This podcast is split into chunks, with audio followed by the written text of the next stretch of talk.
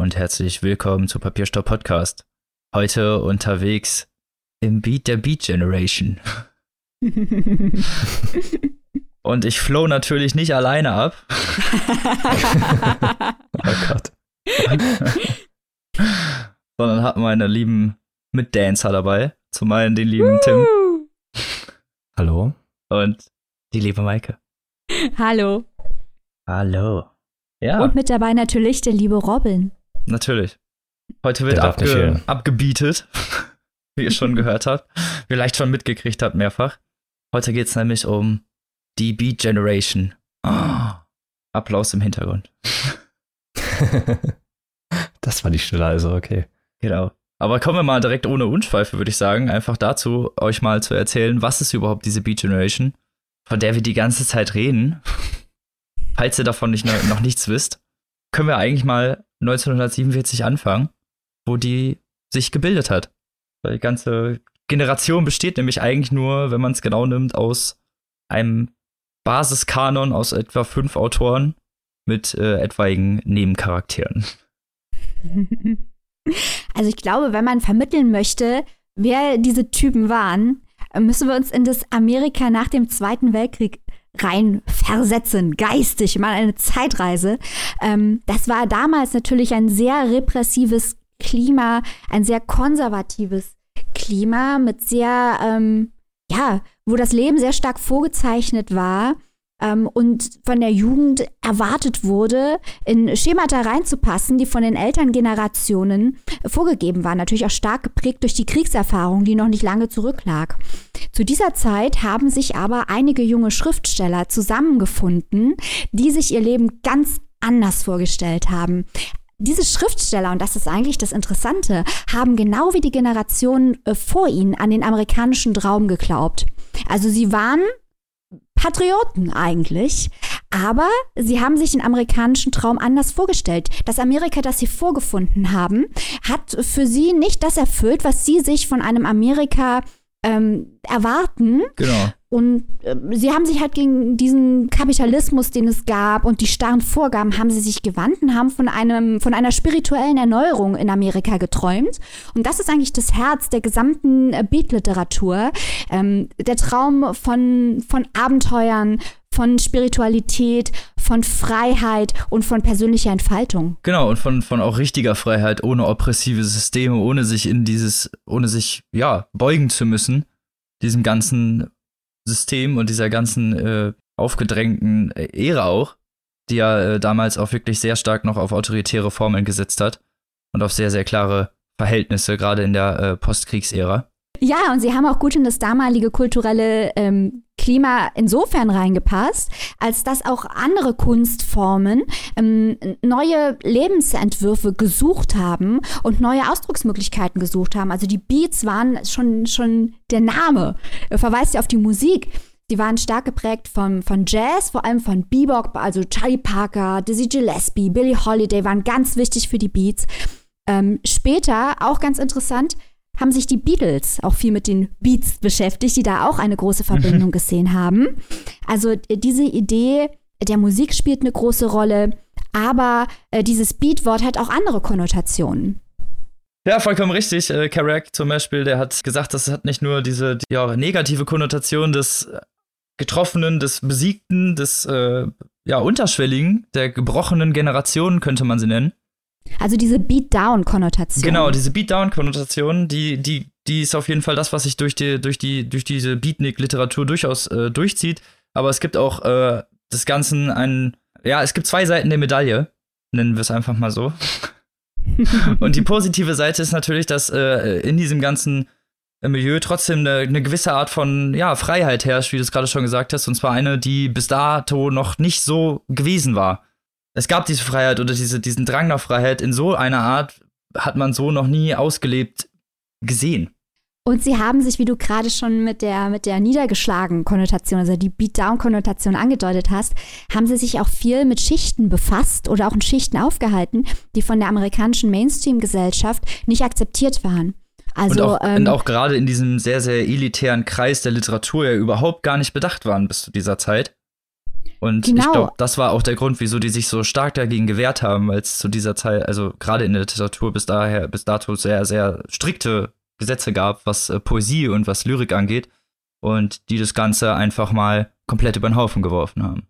Die haben halt die Authentizität gesucht und halt auch in, in der Arbeiterschicht und bei Prostituierten und bei Drogenabhängigen und bei den, bei den sogenannten kleinen Leuten haben sie das wahre Amerika gesucht und äh, Kerouac, über den wir gleich noch sprechen würden, der alte Katholik, der hat auch noch die, der hat auch noch natürlich die Konnotation der Beatitude und Beatific mit dem Beat-Wort verbunden. Also es geht um, um spirituelle Erweckung, es geht um ähm, Seligkeit und auch das Wort Upbeat hat natürlich nicht umsonst Beat drin. Also äh, die Gegensätze von niedergeschlagen und, äh, und Glück, die sind alle in dem Wort vereint, weswegen das eigentlich ein recht, recht genialer Titel für so eine Schriftstellerbewegung ist.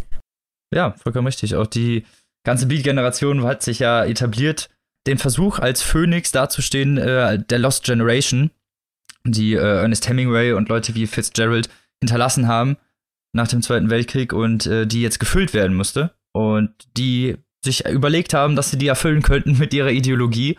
Und zwar haben sie sich das eigentlich selber ausgedacht. Ne? Normalerweise werden, das ist halt auch in diesem Fall sehr interessant, weil normalerweise werden solche Stempel, nennen wir sie mal, oder solche, äh, ja, Ja, so ein Label. Genau, so Mhm. Label, die werden ja eigentlich später von anderen Leuten, von irgendwelchen Gelehrten aufgedrückt und äh, so benannt. Also das ist, passiert ja erst eigentlich eher äh, später, dass solche Sachen benannt werden. Und in diesem Fall sind sie gekommen und haben ihre Ära selber vorher benannt. Die haben sich nämlich schon 47 zusammengesetzt. Äh, das ganze, also die ganze Beatliteratur und diese ganze Ideologie hat aber erst Mitte der 50er so wirklich äh, das Interesse der Öffentlichkeit geweckt. Also das heißt, die haben, die haben sich schon ja, sieben bis acht Jahre vorher dieses ganze, diese ganze Ideologie ausgedacht und haben halt in dieser ganzen Zeit versucht, die an den Mann zu bringen. Ja, und wenn ihr euch genau informieren wollt, die haben sogar ein Manifest darüber geschrieben, was sie als Schriftsteller erreichen wollen. Das war John Cleland Holmes, This is the Beat Generation. Da konnten sich dann die alten Säcke, äh, die nur die traditionelle Literatur kannten, konnten sich da mal direkt informieren, äh, was diese neuen Beat-Schriftsteller eigentlich so wollen. Genau. Tim, wolltest du auch was sagen? Wir haben dich jetzt hier so voll überrumpelt. Ja, ey. ja, Von ja. unserem Ja, Enthusiasmus gut. überrollt. ihr, ihr seid gerade so voll im Flow. Ähm, ich finde das Zitat von Kerouac noch sehr interessant, äh, dass er sich auf die Frage fokussiert, nicht äh, warum man am Leben ist oder warum man lebt, sondern wie man lebt. Und dass er Mhm. diesen Fokus als viel wichtiger setzt, was eigentlich so den Kern dieser gesamten Generation sehr gut widerspiegelt, wenn man sich mal mit, dem Inha mit den Inhalten beschäftigt. Vollkommen richtig, ja. Weil im, Mhm. im Prinzip geht es ja nur darum, wie man lebt, im Großen und Ganzen. Und das Interessante ist ja, dass diese Haltung gleichzeitig Themen aufnimmt, die sie negiert. Also zum Beispiel gerade Kerouac war sehr religiös. Und das, was du gerade beschreibst, äh, Tim, hier geht es ja eigentlich um, um, um eine Form der spirituellen Suche, der spirituellen Bedeutung, die er in der Literatur und im Leben sucht, in der Religion sucht und auch gleichzeitig in den Idealen des amerikanischen Traums sucht. Ähm, also er, die lehnen quasi nicht alles, was vorher war, ab, sondern möchten, dass es besser wird, dass es, äh, dass es, dass die Ideale ähm, bessere Ideale werden. Ja, vollkommen richtig. Auch äh, diese ganze elitäre Struktur, die sie ja auflösen wollen. Es geht ihnen ja wirklich, genau wie es Tim ja gerade schon gesagt hat, darum, wie man lebt und zwar auch das Leben an sich zu nehmen und nicht einfach sich in irgendwelche gemachten äh, Privilegien zu setzen und sich dann von oben herab äh, daran zu begnügen, dass man darin geboren wurde, sondern halt wirklich dieses Elitäre aufzubrechen, komplett generell. Kerouac vor allem sagt ja auch in, in On the Road öfter, dass äh, Intellektualität eigentlich was ganz Schlechtes ist und dass die Intellektuellen, die sich für intellektuell halten, überhaupt gar keine Intellektuellen sind, weil sie keinen Bezug zur Gesellschaft haben. Und wenn man keinen Bezug zur Gesellschaft hat, auch einfach nicht damit konform gehen kann oder auch überhaupt nicht mit ihr agieren kann. Und genau das ist das Problem, was die Literatur bis dahin hatte. Und deswegen ist ja die Beat-Generation so interessant. Ich finde es auch spannend, was du eben schon angesprochen hast, Robin, nämlich, dass dann ja die Autoren der Beat-Generation, um das, was wir gerade alles aufgeführt haben, auszudrücken, ganz neue Formen der Literatur und der Darstellung der Literatur entwickelt haben. Ja, vollkommen richtig. Da wurden ja ganz, ganz viele Sachen komplett aufgebrochen, wie diese äh, Aktiv-Passiv-Sätze, alles, was halt bis dato als, ja, normative Sitte galt. Nennen wir es mal so. das, damit brechen die total auf. Also es sind komplette Fließtexte, es sind Texte auf äh, Opiaten geschrieben, es sind Texte äh, mit keinem narrativen Fokus, äh, mit einfach auch nur dadurch, dass das Lebensgefühl durch diese Seiten fließt. Das äh, hat man in dieser Form einfach nicht gesehen. Und das ist, äh, ja, was einfach sehr revolutionäres, was man da hat. Was auch toll ist an der Beat Generation, wir gehen hier schon voll auf die ab, unsere Zuhörer merken schon, wir sind begeistert. Aber also wir haben ja die Woche jetzt häufiger schon äh, hin und her über die gesprochen. Und toll natürlich ist auch an denen, muss man ehrlich zugeben, ihr Mythos. Weil, wie Robin genau. am Anfang angesprochen hat, das war eine Gruppe an Leuten, also die drei wichtigsten sind wohl Kerouac, Burroughs und Ginsberg. Und das war eine Gang an Leuten, äh, die sich gegenseitig auch immer wieder in ihren Texten verewigt haben, die ihre Abenteuer äh, niedergeschrieben haben, so semi-autobiografisch, die jede Menge erlebt haben. Äh, Gerichtsverfahren, Drogenabhängigkeit, Sexeskapaden. Also die haben wirklich Living It Up, haben die gemacht. Und das ist einfach, die sind ein richtiger amerikanischer Mythos. Und je mehr man über die auch als Personen erfährt, desto faszinierender sind die. Nicht im Sinne von, dass das perfekte Menschen waren, die waren sehr weit davon entfernt. aber ihre weit. Leben, ja, aber ihre Leben sind einfach, sind einfach so faszinierend und der Mut, den sie gezeigt haben, der ist einfach beeindruckend. Ja, ich finde auch faszinierend, mit was für einer Konsequenz sie nicht nur die Literatur bestritten haben, sondern auch danach gelebt haben. Mhm. Das ist halt so krass, weil im Rap beispielsweise ja immer über Realness gesprochen wird und wer ist jetzt authentisch und wer nicht und mhm muss man das auch eins zu eins machen, was man in seinen Texten sagt und so. Und sie haben es halt einfach eiskalt durchgezogen. Genau. Also das ist halt schon echt bewundernswert. Es ja, ist halt nicht nur was, was sie mit ihrer Literatur getragen haben, sondern es war halt ihr Lebenselixier, ihre ja, genau. Lebenseinstellung. Genau. Es war das, was sie sein wollten. Und das ist halt genau das Interessante, dass sie halt ja wirklich dann diese Wegbereiter auch irgendwie waren. Denn was man auf jeden Fall sagen kann, ist, dass die Beat-Generation einen ideologischen Weg geebnet hat für Subkulturen wie die Hippies oder den Yuppies wenn man sich dann äh, die enge Verbindung mit Ken Kelsey anguckt und mhm. Neil Cassidy und anderen Ikonen der Hippie-Generation, werden die Parallelen doch sehr schnell äh, klar. Und mhm. dann sieht man doch, wie, wie viel Einfluss auch, wie wirklich die Beatniks auf die komplette Kultur der 70er und 80er hatten. Das werden wir auch nachher am Ende der Folge mit unserem dritten Buch noch aufzeigen, mhm. wo wir vom Beat in Richtung Gonzo gehen äh, und dann zeigen, wie es sich weiterentwickelt hat. Und das hat sich ja auch ausgewirkt bis nach Deutschland. Also in letzter Zeit wurde ja wieder häufiger, auch in diesem Podcast, über ähm, Fauser gesprochen und sein Werk Rohstoff, was wahrscheinlich mehr oder weniger der einzige deutsche Beat-Roman ist, der sich auch explizit auf die Beats bezieht. Wir haben ja noch andere, andere Beat-Autoren, in Anführungsstrichen, so jemanden wie Brinkmann Brinkmann, Fichte könnte man vielleicht auch noch nennen. Die sind natürlich in Deutschland, waren die nicht so prominent wie in Amerika, aber ich glaube, ohne die Amerikaner hätte es diese Autoren auch bei uns nicht gegeben. Nein, auf keinen Fall. Also man muss halt auch einfach sagen, dass die Beatniks cool sind. Fertig. Also ich meine, die haben halt einfach so einen, so einen bestimmten Badass-Charakter, den man ihnen halt einfach nicht absprechen kann, weil sie halt einfach nur mal ja, das Leben nehmen und das Quetschen, alles da rausdrücken, was da rauszuholen ist, so scheiß drauf, was dann nebenbei noch irgendwie rumfliegt, so, das, es wird durchgezogen und genau das mhm. ist irgendwie interessant, weil es bis dato einfach noch niemand so durchgezogen hat und dafür auch noch gefeiert wurde. Diese Typen waren Rockstars. Und, äh, die ersten Rockstars. Eben, ja, ja, die waren echt Rockstars. Und wie auch Tim eben schon gesagt hat, die hatten, die haben auch den Rockstar-Preis dann teilweise bezahlt. Also Kerouac hat sich ja äh, totgesoffen. Äh, Burroughs hatte, glaube ich, auch so seine paar Probleme. Wilhelm Tell. ja. Ja. Ja, und Heroin, Heroin und noch mehr Heroin. Ja. ja. Mhm. Das waren harte Typen. Die haben ihren Lifestyle halt nun mal gelebt. so, wollen wir direkt schon zum ersten Buch kommen, dann leite ich mal eben über. Mach mal. Ja? Mhm. Und wer seinen Lifestyle halt auch richtig krass gelebt hat und wovon wir jetzt mal einfach ein bisschen hören und da wo wir jetzt natürlich auch sehr schon drauf gespannt sind, was da so rauskommt, ist das Werk, was du heute vorstellst, Maike, und zwar On the Road von Jack Kerouac, der übrigens im Original oder äh, echt Jean-Louis heißt. Genau, äh, Jack Kerouac heißt nämlich in Wahrheit Jean-Louis Kerouac und er ist äh, französisch-kanadischer Abstammung und Katholik. Das alles spielt hier äh, noch eine große Rolle, wie wir erfahren werden. Äh, er kommt aus der kleinen Stadt Lowell, Massachusetts und hat schon als Kind von der großen Stadt und von den großen Abenteuern geträumt. Und die sollte er auch später als Mitglied der Beat Generation natürlich bekommen.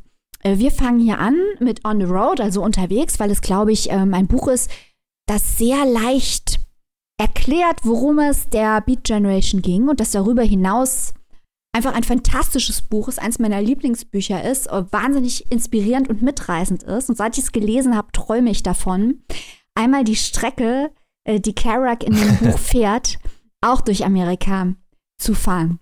Also, es geht schon, wie ich angedeutet habe, hier um eine Reise. Das Ganze ist ein, ein Reiseroman, den Kerouac nach seinem wahren Leben und seinen wahren Erlebnissen in Amerika geformt hat. Er war nämlich, und auch das ist ein interessanter Aspekt, an der Columbia University.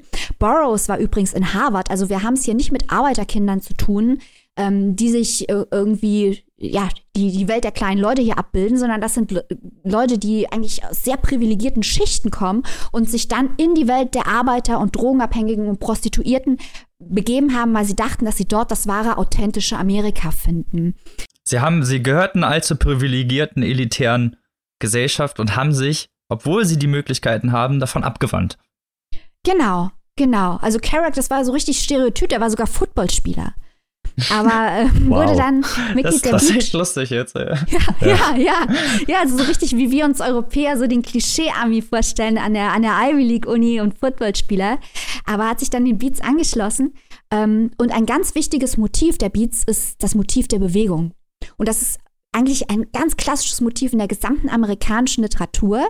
Da bewegt man sich ähm, vor allem natürlich nach Westen, was mit der Historie von Amerika zu tun hat, also diese Erschließung, die Verschiebung der Grenze nach Westen, äh, die Kolonialisierung des Kontinents. Und dieses klassische amerikanische Motiv nutzt auch Kerouac, wenn er sich bewegt durch den Kontinent von Osten nach Westen und später rüber nach Mexiko ist eine der Strecken, äh, die hier abgefahren werden. Die fahren natürlich mit dem Auto.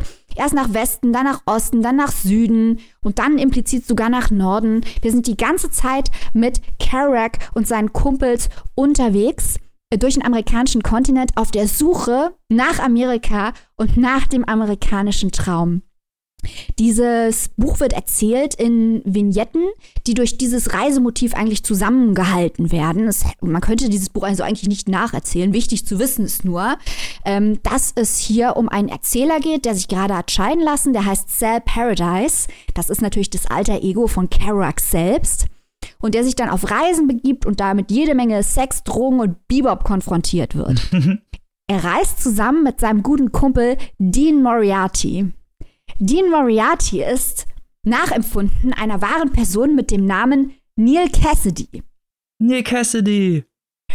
ah. Neil Cassidy war. Ja, Neil Cassidy ist die Lieblingsfigur der Beat-Generation äh, von Robin. Robin, möchtest du sagen, wieso? aus, aus einem bestimmten Grund. Neil Cassidy hat nämlich selber eigentlich wenig verfasst, hat aber, es gilt aber als eine der ikonisierenden Figuren der Beat-Literatur. Einfach weil er als Muße gedient hat. Neil Cassidy hat eigentlich sehr wenig gemacht. Er ist in, der war in einer Besserungsanstalt, als die Beatniks sich geformt haben und war ist einem anderen Schriftsteller irgendwie aufgefallen. Dadurch ist er irgendwie an Kerouac geraten und der fand den so interessant, dass er ihn eingeladen hat.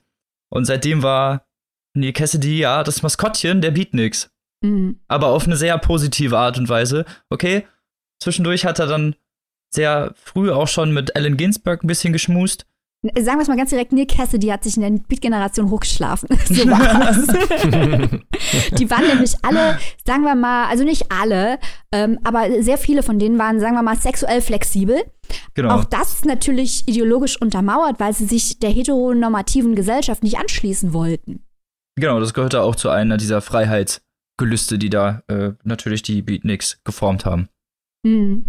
Aber deswegen finde ich Neil Cassidy so interessant, weil er halt in fast jedem der bekanntesten Werke dieser Generation vorkommt, aber selber halt nichts geschrieben hat. Das ist wirklich interessant. Und äh, Cassidy und Kerouac sind hier also unterwegs, aber unter den Namen Dean Moriarty und äh, Sal Paradise. Diese Besessenheit mit ähm, anderen Namen werden wir auch später noch mal, die wird uns auch später in anderen Texten, die wir hier besprechen, noch mal begegnen. Auch andere wichtige Figuren der Beat Generation kommen hier vor. Also zum Beispiel ein Typ, der heißt Carlo Marx, das ist in Wirklichkeit Allen Ginsberg. Oder ein Typ, der heißt Old Bull Lee, das ist William S. Burroughs. Äh, die sind alle verklausuliert hier unterwegs und die Abenteuer haben auch in großen Teilen wirklich stattgefunden. Also viel wurde aus den Notizbüchern von Kerouac übernommen.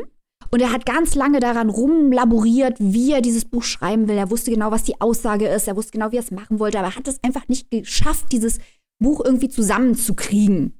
Und irgendwann im Jahr 1951, da war er 29, hat er sich dann einfach mal drei Wochen lang auf sein Hintern gesetzt und hat auf einer 37 Meter langen Rolle das alles einfach aufgeschrieben. Einfach am Stück.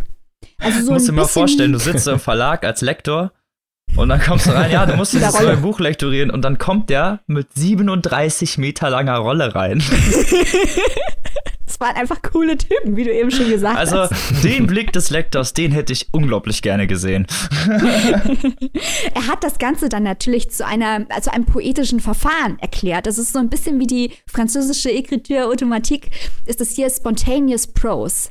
Also es geht hier darum, wie Robin eben schon erwähnt hat, einen absatzlosen Textblock zu verfassen, äh, der direkt aus dem Bauch eigentlich kommt. Alle Erlebnisse ungefiltert aufschreiben, um auch wieder hier das Authentizitätsthema möglichst nah am Leben dran zu sein. Man möchte das Leben möglichst wenig filtern. Das Leben soll möglichst direkt auf der Seite landen. Und das ist dieses Spontaneous Prose von Kerouac.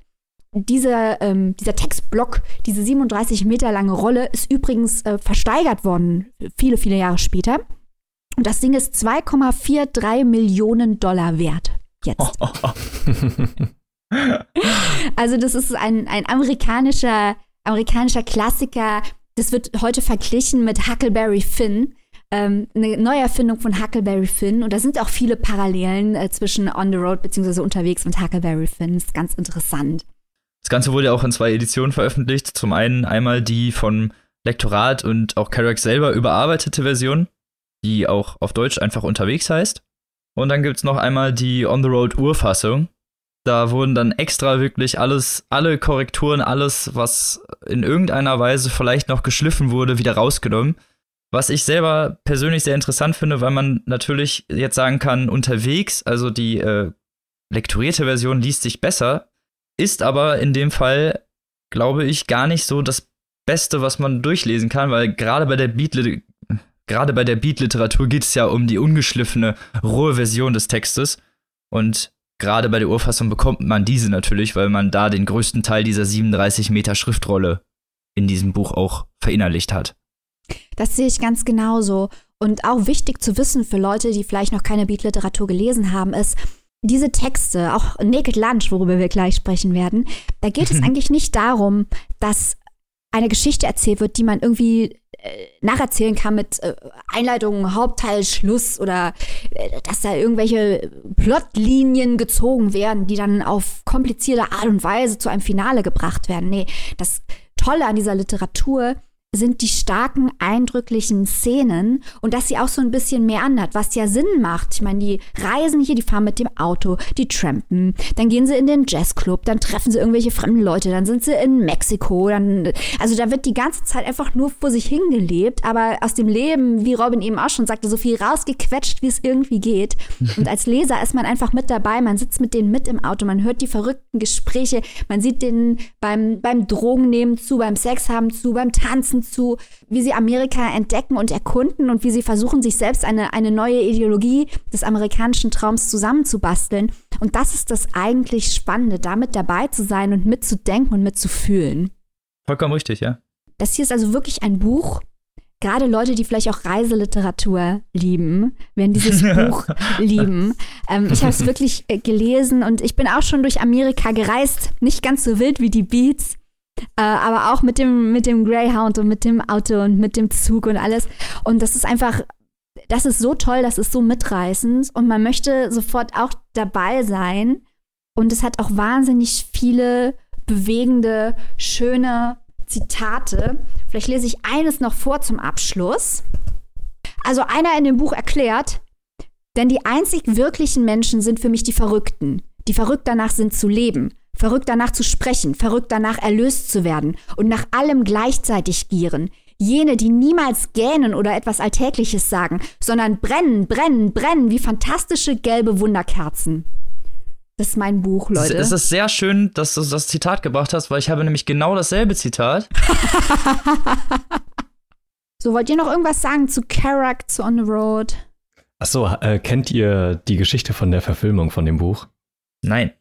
Erzähl mal. Die ist nämlich auch nicht ganz uninteressant, denn Kerouac hat, nachdem das Buch rausgekommen ist, Marlon Brando irgendwie einen flammenden Brief geschrieben dafür, dass er doch unbedingt mitspielen soll. Und dass Kerouac die Hauptrolle spielte, Marlon Brando dann sein Best Buddy und er hat eine Antwort drauf bekommen. Oh, was? Oh. Ja. Ja. Und die Rechte sollten dann verkauft werden. Das, äh, der, der Agent von ihm hat es dann aber abgelehnt, weil er dann auf einen besseren Deal gehofft hat, der dann aber auch nie kam.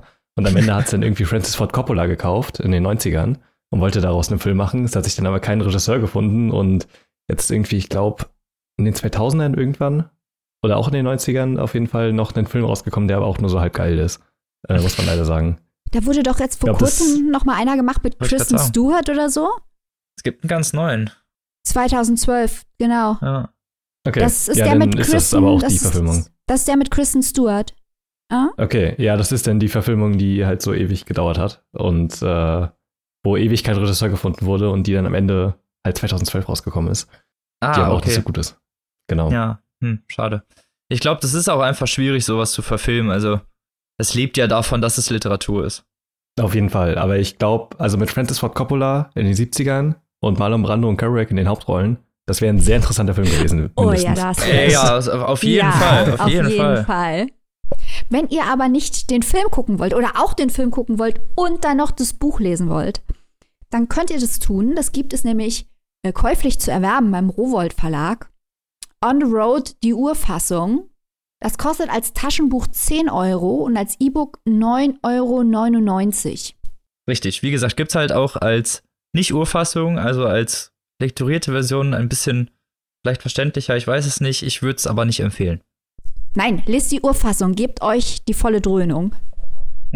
Was in dem Fall ja wirklich passt. Ja. Genau. Äh, apropos volle Dröhnung. Wow. Weiter Nice. geht's mit Naked Lunch und William S. Burroughs, das Tim vorstellt. Und wieso ich das gerade so erwähnt habe, das erfahren wir jetzt. Ja, Naked Lunch ist, glaube ich, auch neben On the Road so das bekannteste Werk der Beat Generation, würde ich mal so behaupten. Und das Buch kam 1959 raus. Wie gesagt, von William S. Burroughs geschrieben. Und naja, also jetzt kommen wir schon zur Hürde, nämlich das inhaltlich zu beschreiben.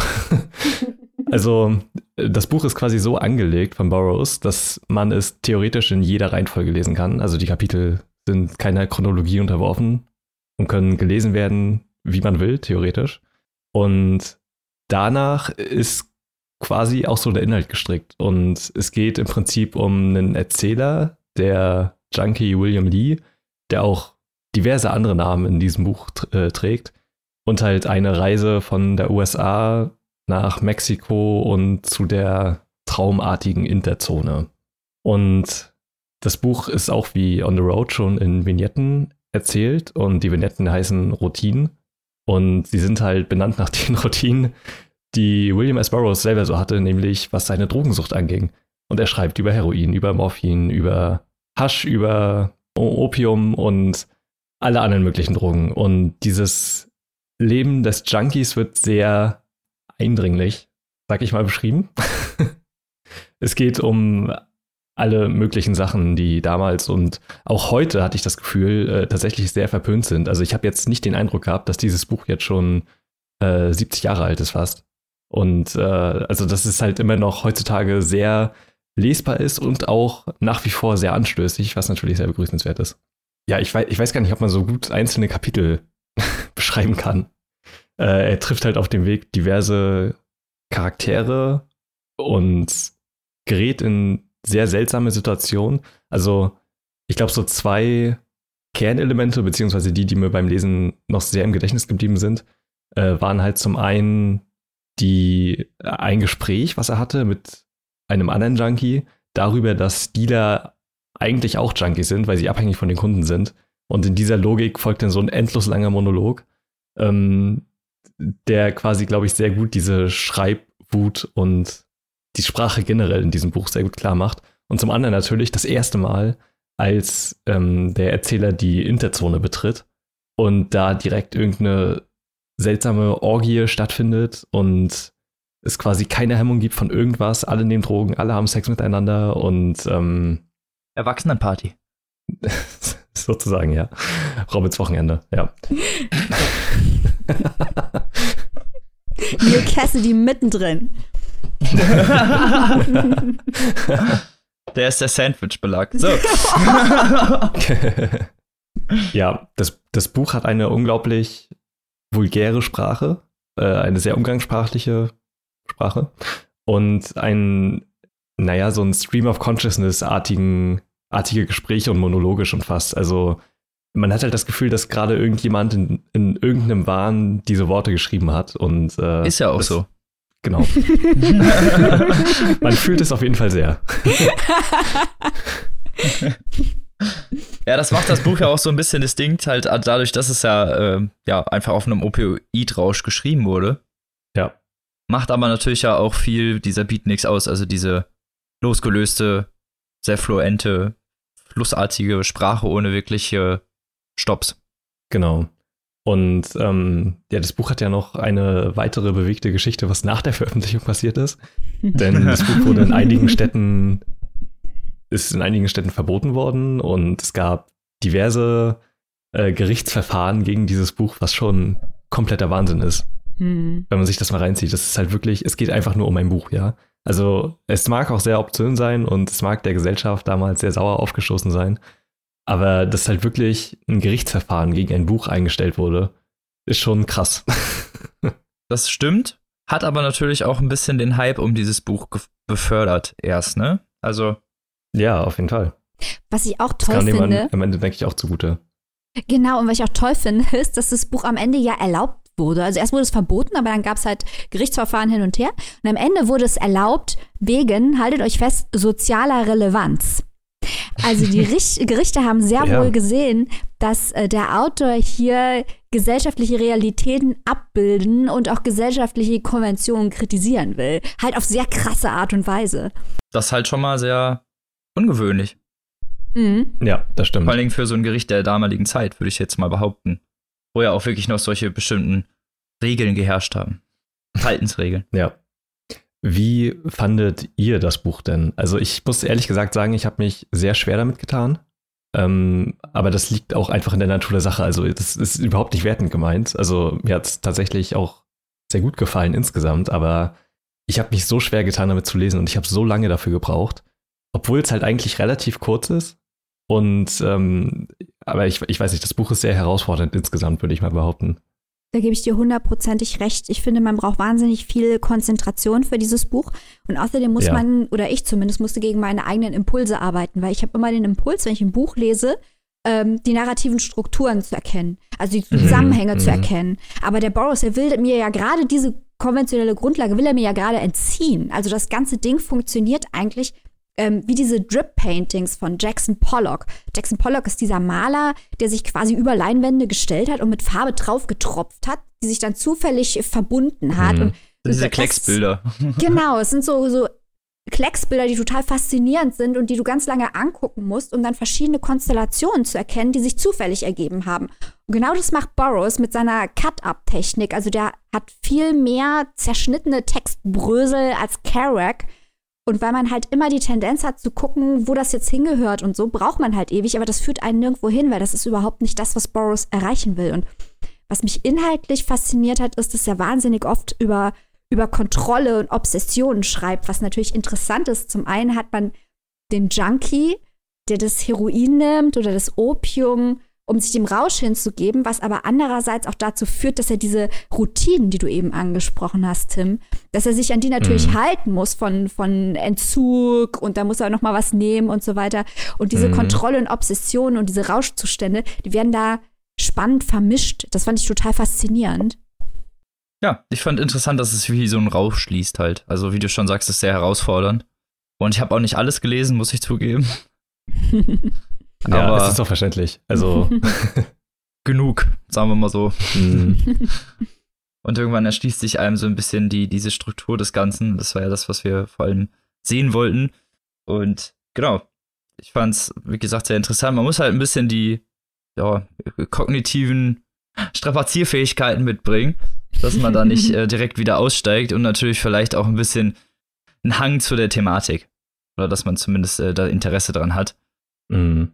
Weil sonst äh, könnte das Ganze natürlich ein bisschen zäh werden. Ja, aber ich finde, äh, wie gesagt, schon echt faszinierend, wie zeitlos dieses Buch auch wirkt. Also auch heute noch. Also natürlich gibt es keine Technik oder sowas, die man heutzutage hat, aber alleine von dem, was da passiert und auch wie das rein stilistisch geschrieben ist, das wirkt so krass aus der Zeit gefallen. Das stimmt. Und ähm, also ich habe, also ich finde das nach wie vor noch sehr anstößig, was da passiert und das halte ich für sehr, sehr gut. das ist das Zitat des Tages. Narrative Eskalation erfüllt. genau. Sehr gut. Ja. Mhm. Ja, genau. Und äh, ich muss auch noch mal ganz kurz über den Film sprechen, denn das Buch wurde auch verfilmt. Mehr oder weniger zumindest. Und das, das hat auch eine sehr lange Geschichte und ist nie entstanden. Und äh, 91 kam dann der Film von David Cronenberg raus. Wahrscheinlich der ideale Regisseur für dieses Projekt. Wenn ich ich gerade weiß, sagen. was er gemacht hat. Er hat zum Beispiel Die Fliege gemacht oder Videodrome und ganz viele andere tolle Body-Horror-Filme. Und ähm, sehr abgefahrenen Scheiß so insgesamt. Und Cronenberg hat daraus keine 1 zu 1 Adaption gemacht des Buches, sondern es nimmt Elemente dieses Buches und schürt die halt so um den fiktiven Charakter William Lee rum, der in dem Fall quasi William S. Burroughs selber repräsentieren soll. Und die Entstehung dieses Buches quasi zeigt und auch wie seine Frau, wie er seine Frau erschießt zum Beispiel und äh, verwebt das Ganze so zusammen. Und es ist auch ein sehr seltsamer Film, aber auf jeden Fall ein sehr guter und sehr sehenswerter. Ähm, Tim, ich glaube, wir haben noch gar nicht erklärt, was da mit dieser Wilhelm Tell-Nummer los war, weil du das gerade erwähnst. Willst du das vielleicht noch kurz erklären? ähm, ja, also Dafür ist mal, Burroughs ja bekannt. Äh, Ja, stimmt. Also er hat äh, seine erste Frau bei einem sogenannten Wilhelm Tell-Stunt erschossen. Aus Versehen, wenn man so will. Aus Versehen, das musste man natürlich noch hinzufügen. ja. Und alleine diese Tatsache, ne? So, what the fuck? er What hat einfach fuck? seine Frau erschossen. So, das ist halt so krass und er hat dann auch widersprüchliche Geschichten erzählt, so der Polizei und wurde Mhm. dann auch äh, verurteilt, aber äh, auf Bewährung. Ich glaube, der war auch bis unter das Dach mit irgendwas vollgeknallt, als er das gemacht hat. Also das ist keine Mhm. Entschuldigung, aber ähm, das ist auch, ja, relevant. Mhm. Aber schon heftig, wenn man das hört. Also, da, das ist der Real Deal, Leute. Das waren die richtig Ja. krassen Bros. Das ist kompletter Wahnsinn, wirklich. das waren die, das waren die krassen hedonistischen Bohemiker.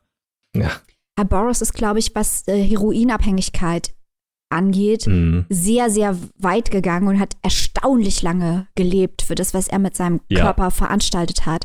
Hat ja noch das andere bekannte, eines der anderen bekanntesten Bücher zum Thema Heroinabhängigkeit geschrieben, Junkie, ähm, wo er auch viel über dieses Thema schreibt, ähm, dass eben man in die Gegenwelt der Drogen flieht, was aber heißt, dass man viel krassere Routinen aushalten muss als die meisten Angestellten, weil einem halt die Sucht den Lebensrhythmus dann diktiert. Äh, ganz dunkles Zeug. Ähm, hat auch viel getrunken, wenn er gerade nicht auf Heroin war. Also das ist wirklich, ähm, wie der das überlebt hat, so lange unfassbar. Ja, er hat von 1914 bis 1997 gelebt. Okay, Das mit ist der, halt schon richtig mit der. Geschichte ist das schon echt heftig. Ja. Und es gibt bei, bei der englischen Wikipedia-Seite ein Bild von ihm Mhm. von 1983 und der sieht da schon aus, als wäre er irgendwie 90 oder so. Und der hat ja noch 15 Jahre gelebt danach fast. Oh Gott. Und er sieht sehr mitgenommen aus, würde ich mal behaupten. Ja, krass. Ja. Ja, aber. Ein richtiger äh, ein- Lebemann. Ja, auf jeden Fall. Also wir wollen das hier nicht beschönigen. Ich glaube, so Hardcore-Heroinabhängigkeit, da raten wir dringend von ab, nur um das mir hier ganz Ja, klar zu ja. sagen. Genau. Ähm, bei Naked Lunch gibt es auch zwei unterschiedliche Fassungen, ähm, die sich aber, glaube ich, nur darin unterscheiden, dass es zusätzlichen Content gibt, glaube ich. Also ich glaube nicht, dass da strukturell und inhaltlich mehr geändert wurde, sondern es gibt einfach nur mehr Geschichten da drin. Genau. Und die ursprüngliche Fassung ist ebenfalls bei Rowold erschienen und für 11 Euro als Taschenbuch erhältlich. Vielleicht noch zwei nicht besonders funny Fun Facts. Ähm, ich finde, Boris zeigt auch gut, was für, neben allem, was wir gerade schon jetzt gesagt haben, was für widersprüchliche Charaktere die Beats waren, weil Boris war zum Beispiel auch ein Waffennah und hat Sachen über die amerikanisch-mexikanische Grenze gesagt, die wir heute extrem fragwürdig Uff. finden würden. Also das ist schon, es ist schon faszinierend, wenn man sich anschaut, wie viele Widersprüche es auch in den Ideologien der Beats gibt. Vollkommen richtig, auch äh, ihre Einstellung gegenüber Frauen. Oh ja. Es ist unglaublich fragwürdig. Es waren ziemlich üble Sexisten. Ja. Und das merkt man in den Büchern auch. Also Frauen sind da eher Spielzeug. Also ja, wirkliche, aber auf der, anderen, auf der anderen Seite muss man auch sagen, wie krass das bei Naked Lunch eingeflochten ist, was Homosexualität und die ganze Kultur, also Kultur in Anführungsstrichen in Kombination halt mit der ganzen Drogensache halt eingeflochten ist und wie selbstverständlich das da dargeboten wird. Ja, es ist alles sehr ambivalent und dadurch ja. aber auch sehr interessant. Es ist in Teilen sehr progressiv und in anderen Teilen dann überraschend ähm, reaktionär. Also aus heute, mhm. das hätte man in den 50ern natürlich anders gelesen, als wir das heute tun, das ist auch klar. Aber aus heutiger Sicht sind manche Sachen überraschend progressiv und andere überraschend reaktionär. Genau. Muss man natürlich dazu sagen, dass man das nicht äh, alles eins zu eins unterstreichen darf. Mhm. Ich glaube, das hat man jetzt aber auch gemerkt. Ja. jetzt kommen wir zum letzten Roman dieses Literaturspecials, was äh, kein Beat-Literaturroman ist, sondern dem Gonzo-Journalismus. Ein geistiger Nachfolger. Ein geistiger Nachfolger, genau, könnte man so sagen. Aber um dort mal ein bisschen überzuleiten, Hunter S. Thompson hat nämlich über Naked Lunch geschrieben. William war ein Scharfschütze. er schoss, wie er schrieb, mit extremer Präzision und ohne Furcht. True. Das ist allerdings wahr. Kann man auch über den guten Hunter sagen. Genau, kann man über den guten Hunter S. Thompson auch sagen, der dieses Zitat nämlich verfasst hat und auch Angst und Schrecken in Las Vegas, mein Werk, was ich heute vorstellen möchte. Dem einen oder anderen wird jetzt, als ich diesen Namen erwähnt habe, wahrscheinlich direkt äh, so eine kleine Glühbirne im Hirn aufgepoppt sein, denn ich denke mal, Fear and Loathing in Las Vegas, der Film mit Johnny Depp in der Regie von Terry Gilliam, ist, glaube mhm. ich, relativ bekannt und äh, vielen Nischenkulturfans ein Begriff. Ein wunderschöner Film. Ein wunderschöner und sehr, sehr erschreckender Film. Äh, die Leute, die den kennen, werden jetzt auch nicht so viel, also zumindest äh, narrativ, nicht so viel Neues erfahren. Aber bevor wir dazu kommen, äh, Hunter S. Thompson ist 1937 in Louisville, Kentucky geboren und hat seine schriftstellerische Karriere als äh, Sportjournalist begonnen. Hat äh, an der Columbia University studiert und später für die New York Times und den National Observer geschrieben und kam bei einer Recherche äh, in Südamerika zu Drogen und Rockkultur und hat sich da so ein bisschen dran festgebissen, auch an dieser ganzen Ideologie, was man so, äh, wo dann auch schon so ein bisschen die Parallelen zu dem Beatnik sind. Und ja, avancierte dadurch sehr schnell zum aufstrebenden Star äh, einer literarisch neuen Szene, die er selber begründete, und zwar des Gonzo-Journalismus, den ich gerade schon erwähnt habe, der sich dadurch auszeichnet, dass er unglaublich subjektiv ist, mhm. bis ja normalerweise Journalismus überhaupt gar nicht sein darf und sich sehr wenig auf den Inhalt des jeweiligen fokussiert. Also Gonzo-Journalismus hat nichts damit zu tun, dass jemand zu einem Event kommt und dann erzählt, wer sich da rumtreibt und was dort passiert ist, sondern wirklich eher, was der Journalist dort getrieben hat, was meistens halt dann äh, in, im Falle von Hunter S. Thompson mit äh, Drogeneskapaden zu tun hat. Nächste Parallele zu den Beats. Da werden noch ein paar mehr kommen und genau. Äh, Realität und Fiktion, das ist auch was, was das mit der äh, Beat-Literatur gemein hat äh, vermischen sich hier öfter mal und Hunter S. Thompson ist auch eigentlich ein, der einzige wirklich bekannte Gonzo-Journalist oder zumindest mir mhm. bekannte. Mhm. Und hat das begründet und ist gleichzeitig damit wieder untergegangen. Das heißt, wir haben ja einen einzigen Autor einer einzigen literarischen Gattung. Wobei ich fast sagen würde, dass es bestimmt super interessant ist, äh, den Thompson mit den deutschen Popliteraten zu vergleichen, die ja auch gesagt haben, ja, wir stimmt. nehmen jetzt eine total subjektive Haltung ein. Es ist nicht dasselbe, ganz klar. Aber ich finde, es ist interessant, das in Beziehung zu setzen, weil die viel übernommen haben. Leute wie halt ähm, Stuckrad und Usla und ja, diese und ganze Gang. Und Kracht in seinem, mhm. in seinen journalistischen Werken. Ähm, genau. Das ist spannend. Äh, und dieser ganze Art von, wenn man sich da mal so ein bisschen einliest, wie, wie das entstanden ist, ist unglaublich interessant, weil Hunter. Thompson das einfach wirklich komplett selber begründet hat und ja, einfach zu den Magazinen gegangen ist und gesagt hat, ja, ich mach das, ich schreibe jetzt einfach über meine Drogeneskapaden und ihr drückt das. Und die haben das gemacht. Das ist ja schon alleine die Ausgangslage von Fear and Doping in Las Vegas ist ja so abgefahren, dass er einfach Richtig. vom Rolling Stone einen Haufen Geld bekommt und ein Auto, um nach Las Vegas zu fahren und den am- amerikanischen Traum zu finden. Voll, vollkommen richtig. Er soll nämlich eigentlich, äh, eigentlich soll er ja das Mint 3000 äh, äh, mit 400, Ja, genau. mit 400 Mhm. Rennen journalistisch begleiten, was aber auch ungefähr viermal im Jahr stattfindet in Las Vegas. Und das Ganze ist halt einfach so ein Dirtbike-Rennen in der Wüste. Also man kann sowieso Mhm. nicht sehen. So, äh, das Ganze fängt aber an, um mal überhaupt anzufangen, wie das, äh, wie diese Geschichte startet. Wart ihr schon mal mit einem Auto in, auf dem Weg nach Las Vegas mit einem Koffer voller Drogen, jede einzelne Art, die man legal oder illegal kriegen kann, auf einem ausgewachsenen Meskalinrausch, während euch halluzinogene Fledermäuse angreifen? Ich auch nicht. Robin, erzähl uns mehr aus deinem Leben. Äh, genau so fängt es nämlich an. Raoul Duke, das ist das alter Ego von Hunter S. Thompson, ist nämlich der Hauptprotagonist, der mit seinem, ich nenne es mal Anwalt, eigentlich ist es Partner in Crime Drogen äh, Bro, Dr. Gonzo, äh, durch die Wüste nach Nevada fährt. Wie du es gerade schon gesagt hast, von Rolling Stone finanziert mit 300 Dollar ist er drum gegangen und hat sich halt, also damals in den 70ern waren Drogen noch nicht so teuer. Ähm, heute wird es mit 300 Dollar, glaube ich, nicht mehr so weit kommen. Aber Ja, auf keinen Fall.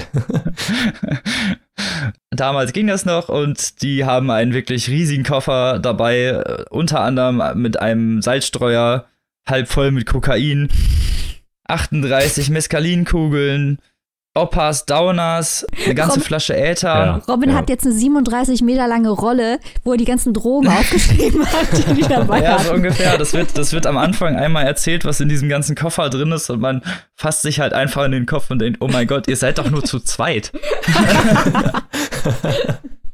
Aber was soll ich sagen? Dieser Koffer wird während dieser, dieses Roadtrips, nennen wir ihn mal so, benutzt und zwar sehr viel. Es fängt wirklich damit an, dass sie halt nach Las Vegas kommen auf diesem Mescalinrausch. Äh, Raoul Duke kann schon am Anfang nicht mehr fahren und muss schon abgeben, weil ihn halt diese Fledermäuse anfallen.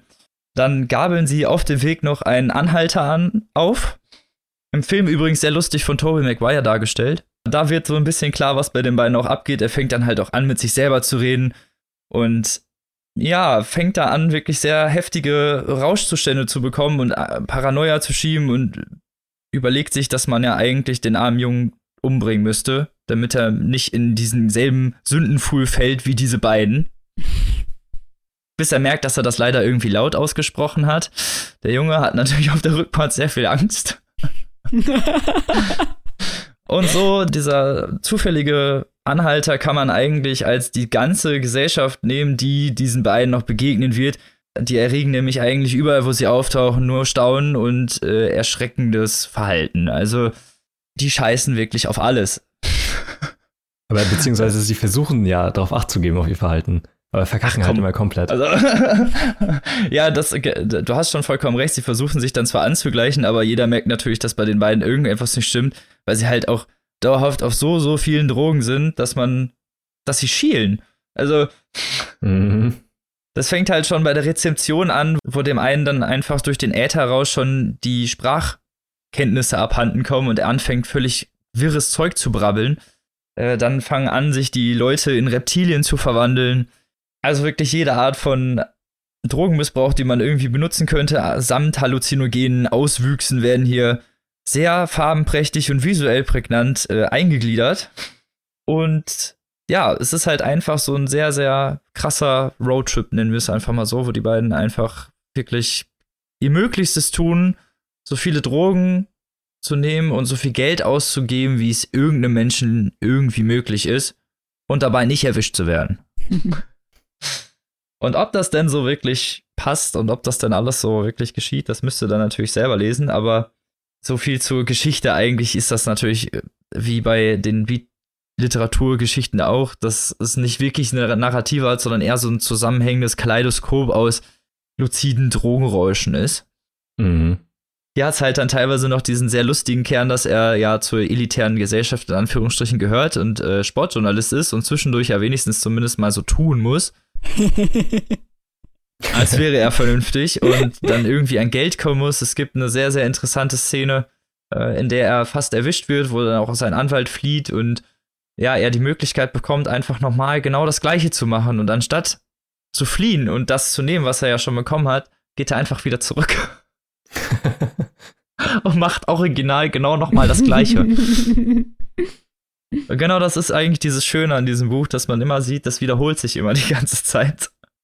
Es ist einfach so ein sehr, sehr luzider Rausch aus unglaublich vielen Drogen, samt, wie gesagt, heftigen Eskapaden in Badewannen, samt Grapefruits und irgendwelchen Radios, die reingewerfen so, werden sollen, suizidialen Tendenzen, ähm, sehr gewaltbereit, äh, bereiten Tendenzen auch teilweise sehr überbordend, was die andere Gesellschaft angeht. Also die Leute werden wirklich behandelt wie die letzten Vollidioten, als, als, als würden die gar nicht existieren. Also mm. da werden Autos irgendwo gegengeprescht, da werden Leute irgendwo weggeschubst oder bedroht im Aufzug oder sonst irgendwas, weil sie halt irgendwie geguckt haben und auf der Paranoia des Rausches dann Aggression entsteht. Also ich glaube, man merkt schon, an unseren Reaktionen, die wir das gelesen haben. Das ist wohl das lustigste Buch, das wir heute äh, besprechen. Es ist, es ist krass, ja, ja, es ist grafisch und es ist unfassbar lustig. Und das Ganze wird aber ausbalanciert durch die politische Botschaft, die uns Hunter S. Thompson hier zwischen den Zeilen aber sehr deutlich doch um die Ohren haut. Und zwar ist der ja, 1971 ist er wirklich nach Las Vegas, also wie Robin eben schon angedeutet hat, mit, mit Oscar Sita Acosta gefahren, der Dr. Gonzo in dem Film. genau. Ähm, dem Chicano-Aktivisten. Und ähm, er denkt hier auch viel über, über Nixons Amerika nach, weil der interessante Verlauf ist ja auch, wir haben ja eben über die kulturelle Einbettung der Beats gesprochen. Jetzt sind wir hier mhm. in Ende der 60er, Anfang der 70er in Nixons Amerika und wir hören immer wieder, wie Raoul Duke äh, über Nixon spricht und über das Scheitern der Hippies. Mhm. Vollkommen richtig. Und auch das Scheitern des amerikanischen Traums ist ja das, was, wonach er sucht. Genau. Und Robin hast ja eben schon angesprochen, ähm, dass Timothy Leary und Ken Casey in engem Kontakt standen mit den Beats, die ja damals versucht haben, durch Drogen, psychoaktive Drogen, das Bewusstsein zu erweitern. Und Raoul Duke ist schon komplett desillusioniert und sieht die Hippies hm. und deren Versuche als gescheitert und die ballern sich eigentlich Macht sich auch äh, im Text öfter wirklich über die lustig aktiv. Ja, und die ballern sich auch nur noch zu, ohne ideologischen Überbau. Das ist wirklich einfach nur noch so diese Spaßseite von Drogen, dieses nimm alles, gib nichts zurück mm. und leb deinen Rausch, wie du Bock hast. Also das ist wirklich eine sehr, sehr eskapistische und äh, etwas vielleicht nihilistisch geprägte Szene, aber unglaublich interessant, weil das halt die Ausläufe, die maximalen Ausläufe eigentlich dieser Beat-Literatur sind und nicht halt versuchen, mit einer vorgeschobenen Spiritualität, wie das Timothy Leary ja wirklich gemacht hat, der eigentlich nur sind wir es ganz ehrlich, ein Drogenhaus hatte, in dem er halt einfach nur mal die ganzen Frauen seiner äh, sämtlichen Anhänger kennengelernt hat. Äh, ja. das ist sagen? das richtige Wort, ja. ja. Interessant ist auch, ich habe hierzu gegoogelt, äh, Nixon hatte ja diesen Krieg gegen die Drogen, den War on Drugs, den es ja heute noch gibt, den hat mhm. Nixon groß geschadet. Und später hat sein äh, Chefstrategieberater John Ehrlichman erklärt, dass äh, dieser Krieg gegen die Drogen schon damals darauf abgezielt hat, die Hippies zu diskreditieren äh, als Typen, die die ganze Zeit auf Heroin und Marihuana und was weiß ich was sind. Und ich finde, dieser Kontext ist halt auch ganz interessant, weil das Thompson hatte das ja längst durchschaut. Und äh, dieses Buch in dem Kontext zu lesen, welche Rolle Drogen hier spielen, das ist wahnsinnig hellsichtig und wahnsinnig politisch. Ja, und auch unglaublich interessant, weil er ja, wie gesagt, auch zur wirklich journalistischen, elitären Gruppe gehört hat und er auch wirklich was erreichen konnte, dadurch, dass er diesen Journalismus gefördert hat.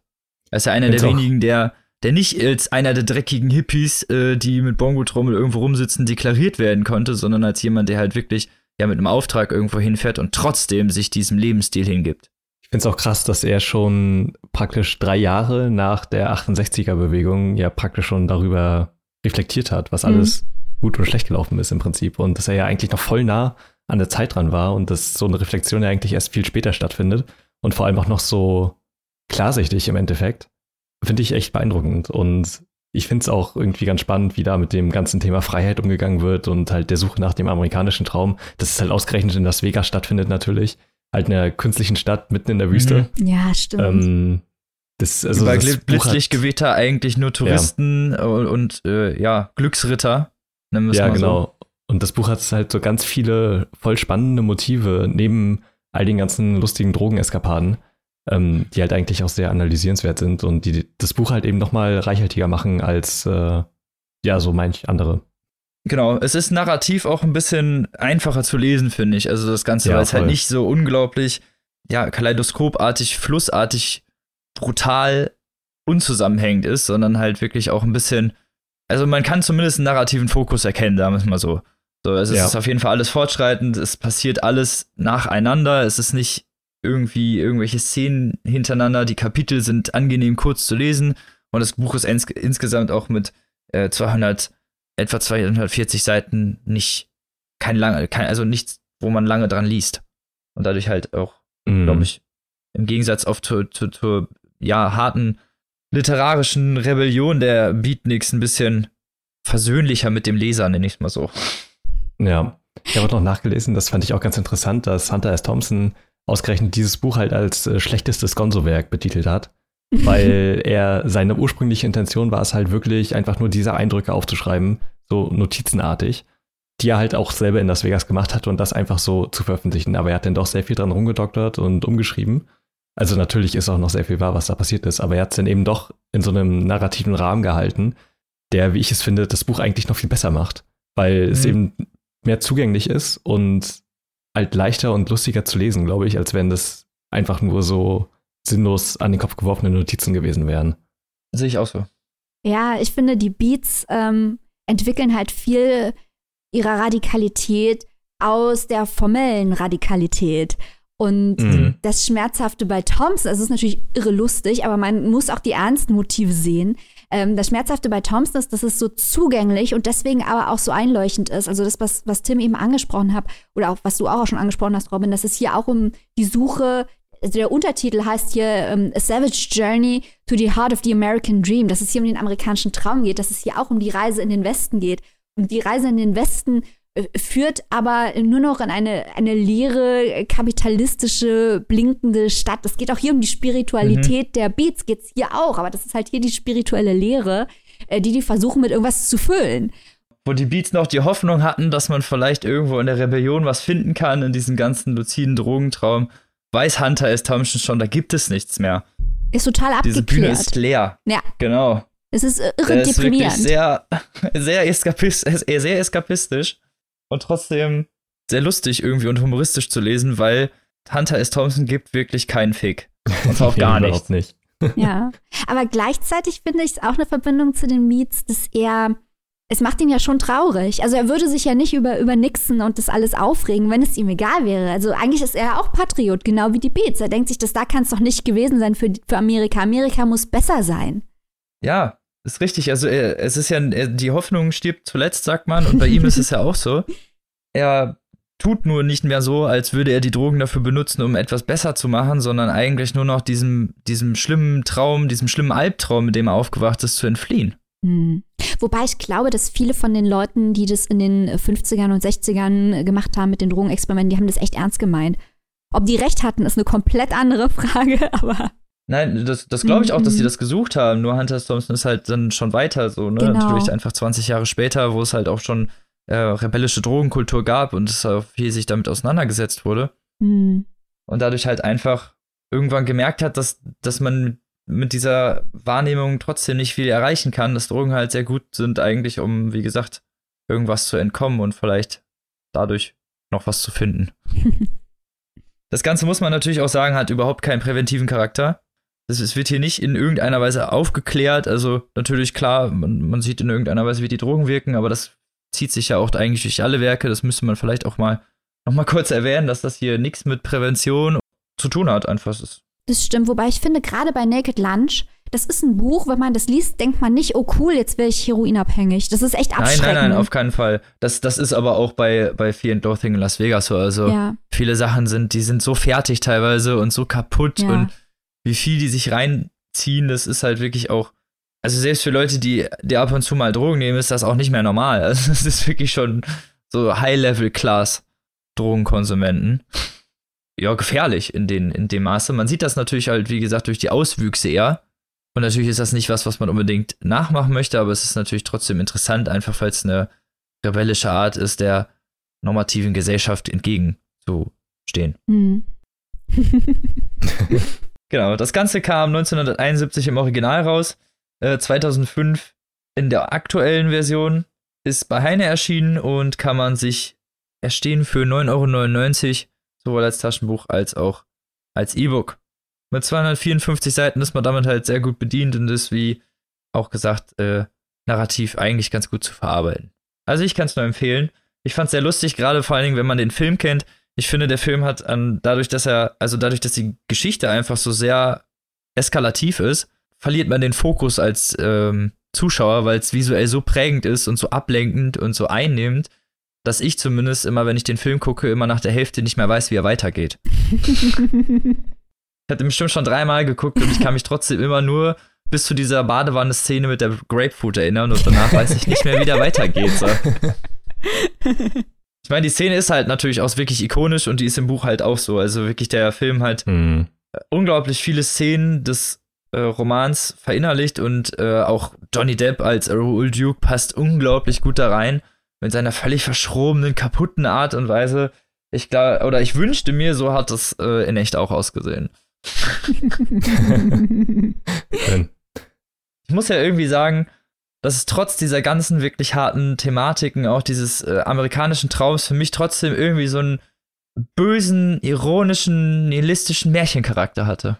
Absolut, so, ja. Ich hab's jetzt gesagt. Ja, es ist so over the top. Man glaubt, also das, genau. man, das ist ja auch der Gonzo-Charakter. Das ist halt nicht, wie du eben auch schon erklärt hast, das bildet nicht eins zu eins die Realität ab. Das würde niemand überleben. Sag ich jetzt einfach mal.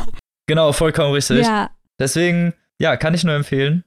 Beides. Also den Film als auch das Buch, aber das Buch halt in diesem ja. Fall noch eher, weil es nochmal ein bisschen, finde ich, mehr diesen auf den Charakter, wie, du, wie wir es da schon jetzt mehrfach gesagt haben, eingeht und auch diese äh, mehrfachen gesellschaftlichen Themen des amerikanischen Traums, die der Film natürlich ein bisschen aufgrund visueller Prägnanz vernachlässigen musste.